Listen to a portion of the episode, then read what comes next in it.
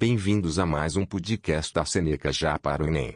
Lembrando que todo o nosso conteúdo está disponível gratuitamente no www.senecaja.com. Acessem. Hoje vamos falar sobre a teoria dos elementos e alquimia. A teoria dos elementos, desenvolvida na antiguidade, surge com o objetivo de explicar a origem da matéria existente na natureza e relacioná-la aos quatro elementos: fogo, terra, água e ar. A teoria foi inicialmente proposta, no século VAC, por Empédocles, e posteriormente defendida por Aristóteles. Segundo Empédocles, qualquer matéria que exista na natureza seria formada a partir dos quatro elementos básicos: terra, fogo, ar e água. Hoje, sabemos que a matéria é formada por átomos. Segundo a teoria dos elementos, as características de qualquer substância deveriam estar relacionadas à qualidade dos elementos básicos propostos: terra, fogo, ar e água, da seguinte forma: fogo relaciona-se à mistura entre o que é seco e quente. Água relaciona-se à mistura entre o que é frio e úmido. Ar relaciona-se à mistura entre o que é quente e úmido. Terra relaciona-se à mistura entre o que é seco e frio. Agora, falaremos da alquimia. Anterior à implantação da ciência química, a alquimia foi praticada no período medieval.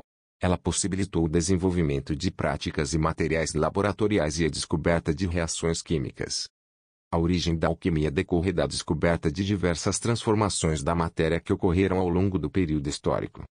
Surge em 310 na Grécia Antiga e dissemina-se por toda a Europa até o período de 1400 d.C. Dentre os objetivos dos alquimistas podemos destacar transmutação, transformação de metais denominados comuns em metais preciosos, criação de substâncias, elixir, capazes de promover a cura em determinadas doenças e de promover a imortalidade. A alquimia baseava-se inteiramente em crenças. A química, por sua vez, surge como ciência no século XVI. Diferente da alquimia, a química apresenta tais características como o uso do método científico e suas etapas para a criação de teorias, conhecimento especulativo, metódico e organizado de caráter hipotético e sintético. As leis, enunciados gerais que expressam as regularidades relevantes ao domínio científico específico a que se referem. Os modelos, idealização simplificada de um sistema que possui maior complexidade, mas que, ainda assim, supostamente reproduz na sua essência o seu comportamento.